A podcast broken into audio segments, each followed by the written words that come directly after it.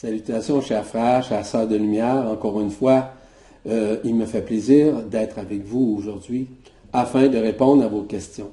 Je tiens à remercier euh, tous et toutes qui posent ces questions, qui sont très importantes et qui permettent, et je le répète, à beaucoup d'autres personnes d'avoir des réponses, enfin qui les concernent.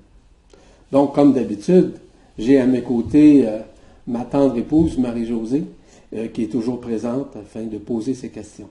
Commençons par la première. La première question aujourd'hui nous vient de Vincent, qui nous dit Bonjour. Étant petit, ma mère pensait que j'étais un enfant indigo. Je posais beaucoup de questions et je sortais de ma bouche des mots compliqués avant même d'aller à l'école. Mes parents ne comprenaient pas bien où j'avais appris ces mots. À l'école, je n'écoutais pas. Je refusais tout type d'enseignement forcé et ne voulais faire que ce qui m'intéressait. avec l'école et la pression de notre société, je pense avoir succombé au matraquage. Faire de l'argent pour réussir, donc je me suis éloignée de toute spiritualité. J'ai ensuite émigré aux, aux États-Unis et depuis peu, j'ai une colère et une profonde tristesse face à la stupidité humaine.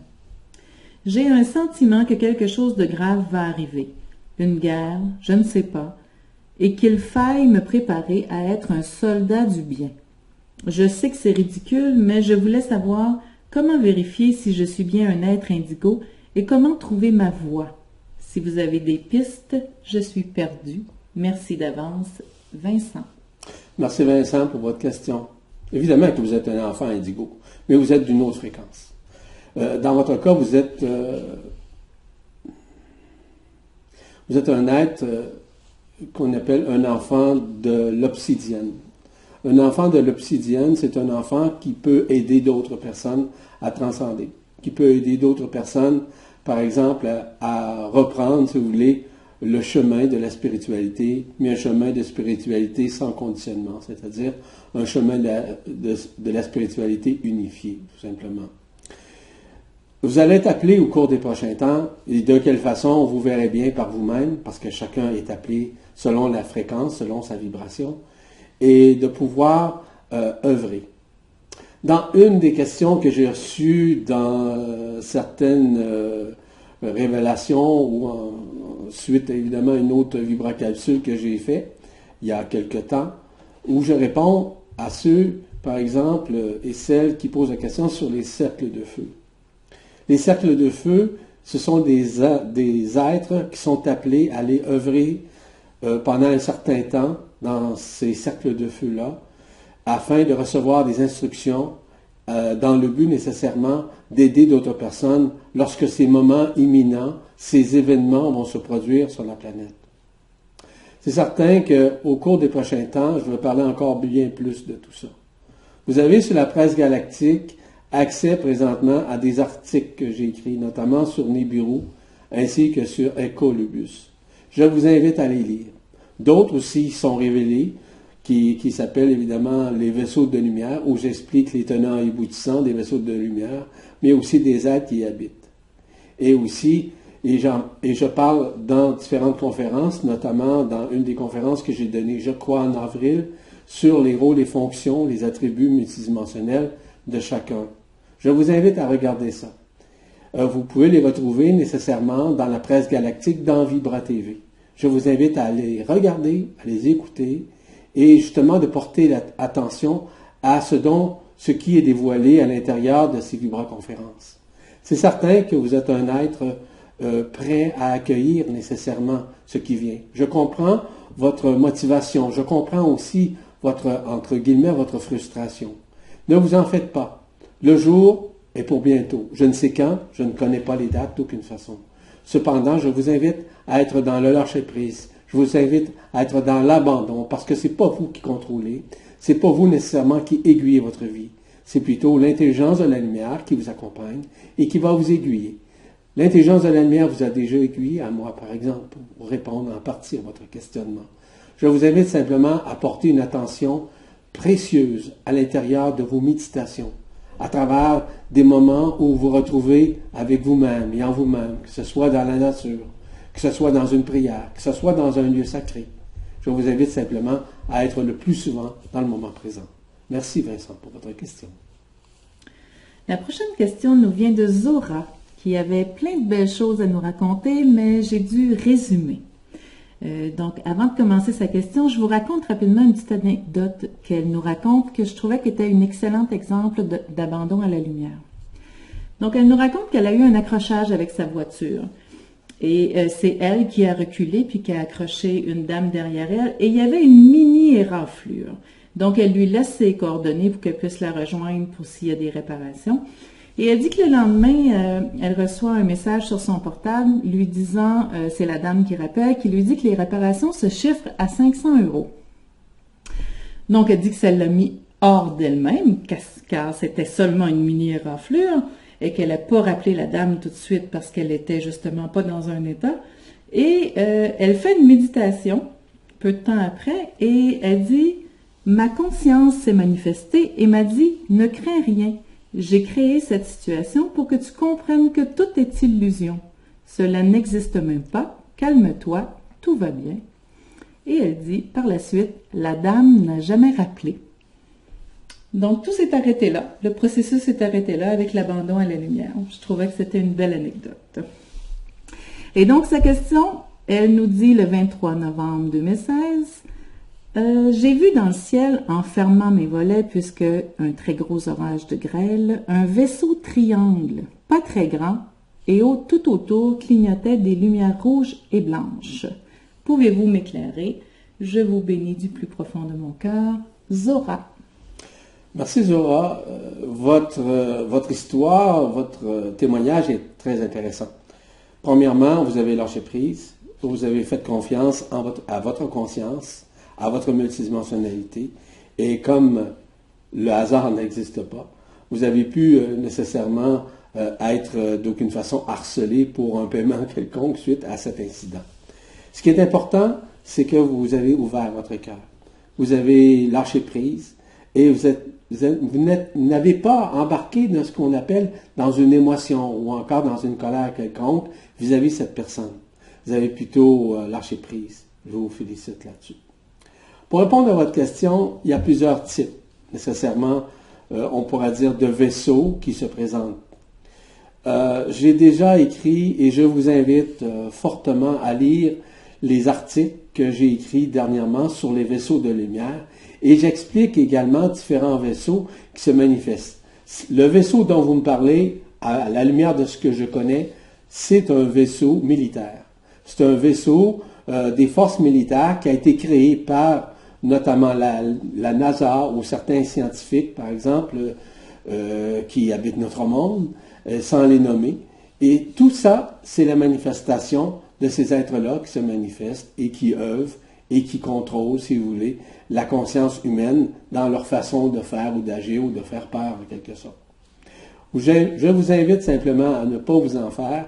À un moment donné, vous allez avoir à les voir, à voir les vrais vaisseaux de lumière. Et c'est pour ça que dans les six articles, voire les six chroniques que j'ai effectuées, je donne énormément d'explications vis-à-vis de leur présence. Et aussi, à qui vous pouvez faire confiance. Euh, de, de quelle façon vous pouvez faire confiance, voyez-vous? C'est extrêmement important. Je vous laisse là-dessus. Je vous remercie beaucoup pour votre question. La prochaine question nous vient de Brigitte, euh, qui dit Bonjour Yvan, bonjour Marie-Josée. Je fais un peu de rêves, je fais peu de rêves, en tout cas dont je me souvienne. Et celui-ci est intervenu après une lecture d'une dernière canalisation d'Omram Evanov, pardon, qui nous parle des événements à venir, entre autres célestes. J'ai vu dans le ciel, qui se déroulait en plein jour, un astre qui venait couvrir un autre astre. Ce dernier était un astre blanc transparent comme lors d'un coucher. Puis s'en détachait et celui qui se détachait était la terre. Et j'ai vu ensuite un énorme vaisseau nuage dans ce rêve. J'interpellais mes proches pour qu'ils puissent observer avec moi ces phénomènes. Mon compagnon m'a dit en augmentant le volume d'un poste de radio qu'il entendait des informations sur le fait que des personnes communiquaient avec des extraterrestres. Est-ce un rêve prémonitoire, comme vous en faites référence dans votre dernier article? Omram Evanov évoque également les rêves dans ses derniers articles et des rêves de tsunami que certains d'entre nous font ou ont fait et qui les ont préparés au choc de l'humanité. Et c'est ce que j'ai fait de manière récurrente durant mon enfance. J'appelais cela le rêve de l'arche de Noé. Je voyais les eaux couvrir la terre et je courais. Est-ce des peurs? Je me demandais que ces événements soient minimisés ou empêchés en m'adressant au grand tout, ou était-ce cette préparation ou un rêve prémonitoire? À cela, je voudrais ajouter que les sons vibrations dans mon oreille gauche ne font que s'amplifier et se transformer, et j'ai ressenti dernièrement qu'il pouvait s'agir des sons de l'approche de Nibiru. Merci Yvan de bien vouloir m'éclairer. Merci de tout cœur à tous les deux. Brigitte. Merci Brigitte pour votre question. Il va de soi que vous avez déjà une bonne réponse à votre question. Il s'agit évidemment de rêves prémonitoires. Les, rêves prémonitoires, c'est relatif pour chacun, mais ce que vous avez vu, c'est effectivement ce qui va se produire au cours des prochains temps, à savoir quand, quelle date. Il y a aussi le fait que ce que vous avez perçu aussi au niveau du ciel, l'espèce de, de, ou plutôt la, sphère que vous avez vue, il s'agit de Nibiru comme tel que j'appelle Hercolubus. Euh, j'ai écrit des articles là-dessus, évidemment, quatre articles qui ont été publiés sur la presse galactique d'ailleurs, où je réponds vraiment à ça ce qui confirme nécessairement ce qui a été indiqué, ce qui a été transmis de la part d'Omram Mikhailevanov aussi. Ce qui confirme aussi que ce qui vient est pour très bientôt. À savoir une date, je le répète, je ne la connais pas et personne ne la connaît d'ailleurs, même pas les maîtres, même pas les archanges, même pas les anges, peu importe. Personne ne connaît cette date. Mais les événements sont imminents à cause justement des réminiscences que nous vivons, à cause des perturbations climatiques que nous vivons à cause de toutes ces manifestations-là euh, auxquelles nous avons, euh, que nous voyons, que nous percevons, que nous attendons un peu partout. Pour revenir au fait que vous avez le son de l'oreille gauche qui s'amplifie, bien évidemment, c'est l'antakarana qui est connecté. Hein? L'antakarana, c'est une connexion que vous avez, notamment avec la source qui rentre en contact avec le corps d'être et qui rentre en contact avec votre esprit. Donc, à ce moment-là, le côté gauche est relié, euh, évidemment, à l'esprit, mais maintenant, on peut entendre des deux oreilles.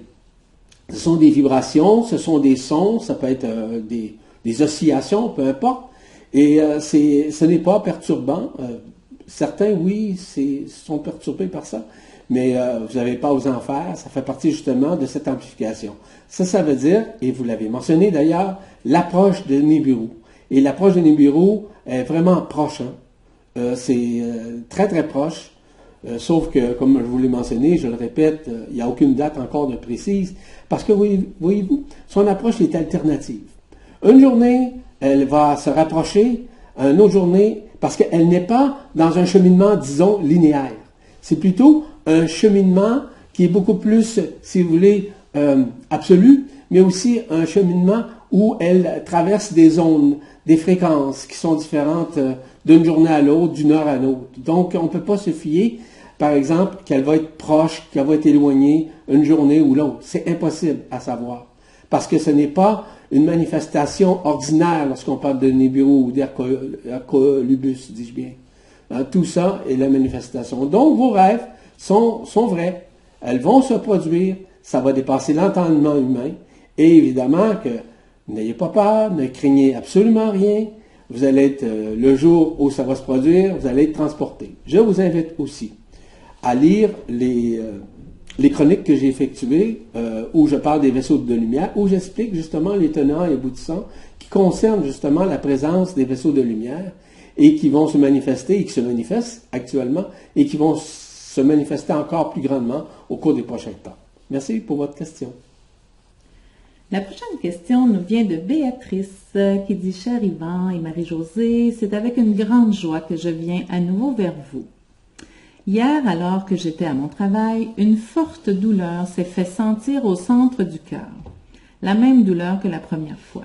Vous m'aviez expliqué que c'était l'ouverture de la porte christique. Celle-ci avait été entr'ouverte. J'ai accueilli et béni l'archange Christ Michael et son épée, j'ai laissé faire. Cela s'arrêtait puis reprenait. Je voudrais vous demander, cette porte, s'est-elle ouverte? Ou bien s'est-elle ouverte un peu plus? Recevez tout mon amour. Avec ma gratitude, je vous embrasse. Béatrice. Merci Béatrice pour votre questionnement. Mais vous avez déjà votre réponse. En fait, vous vous êtes répondu à votre propre question. Évidemment que, vous savez, ça se fait, par étapes. Hein. C'est étapique, ça. C'est une histoire, en fait, qui se perpétue à l'intérieur de nous et qui y va par étapes. Et pourquoi par étapes? Si vous aviez une ouverture globale, tout de suite, instantanée, de, par exemple, de l'ouverture du, du cœur comme tel, ou de l'ouverture de la porte de votre euh, embryon christique, qui fait partie du huitième corps subtil, qu'on appelle la porte étroite, où euh, l'épée de feu traverse pour faire le passage, c'est certain que vous auriez extrêmement euh, de la difficulté à accueillir tout ça et à vivre sur un plan humain, à vous ancrer en quelque sorte. Donc, ça, ça y va d'une façon, si vous voulez, étapique et ça doit se faire ainsi. Parce que si vous receviez euh, toute cette information, toute cette ouverture, c'est certain que vous seriez incapable de supporter la fréquence. Donc, on y va d'une façon, si vous voulez, euh, linéaire, mais d'une façon multidimensionnelle, étape par étape. Merci Béatrice pour votre question. La prochaine question nous vient de Stéphanie qui nous dit comment distinguer les êtres avec âme des êtres sans âme? Parce que je me demande si j'en ai une. LOL. Stéphanie. Euh, merci Stéphanie. Premièrement, si vous n'aviez pas d'âme, vous ne poseriez pas la question.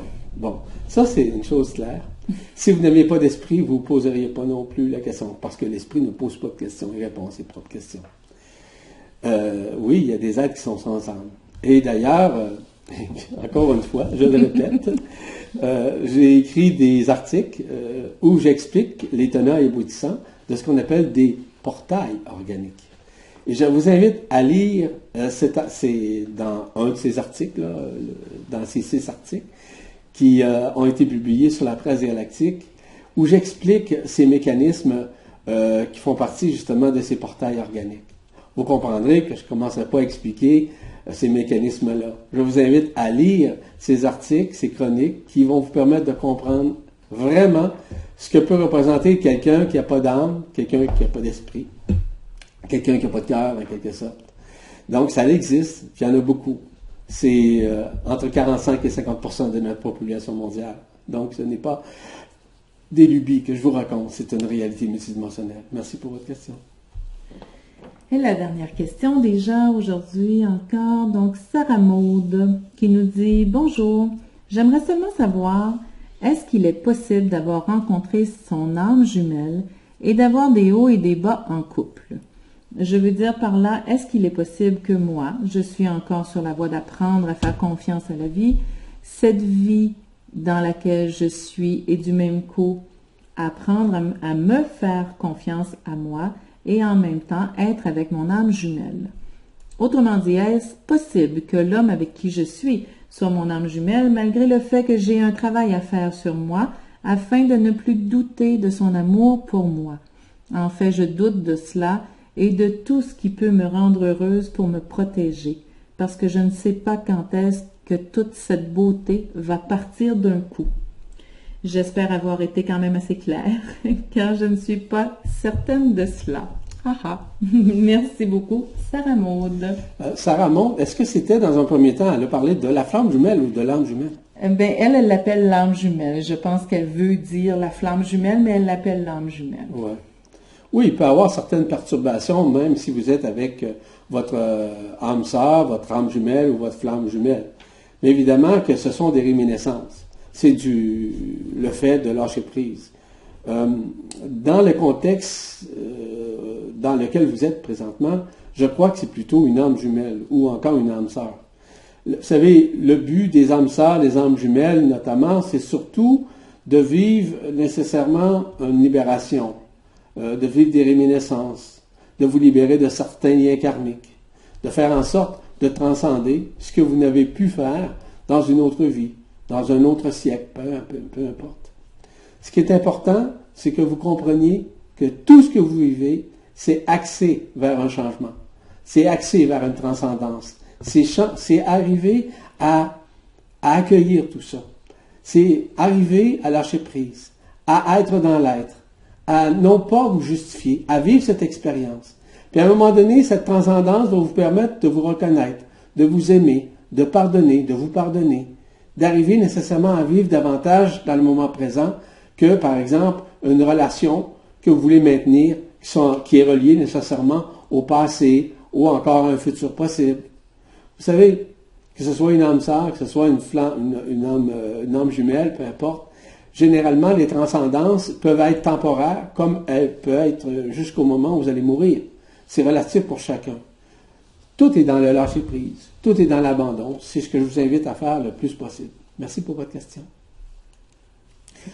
Donc, c'était la dernière question? oui. Bon, ben, merci beaucoup. Merci beaucoup encore à Marie-Josée. Merci à tous ceux et celles qui ont posé ces questions et qui, j'espère, répondent évidemment à vos interrogations que vous posez soit maintenant ou depuis très longtemps.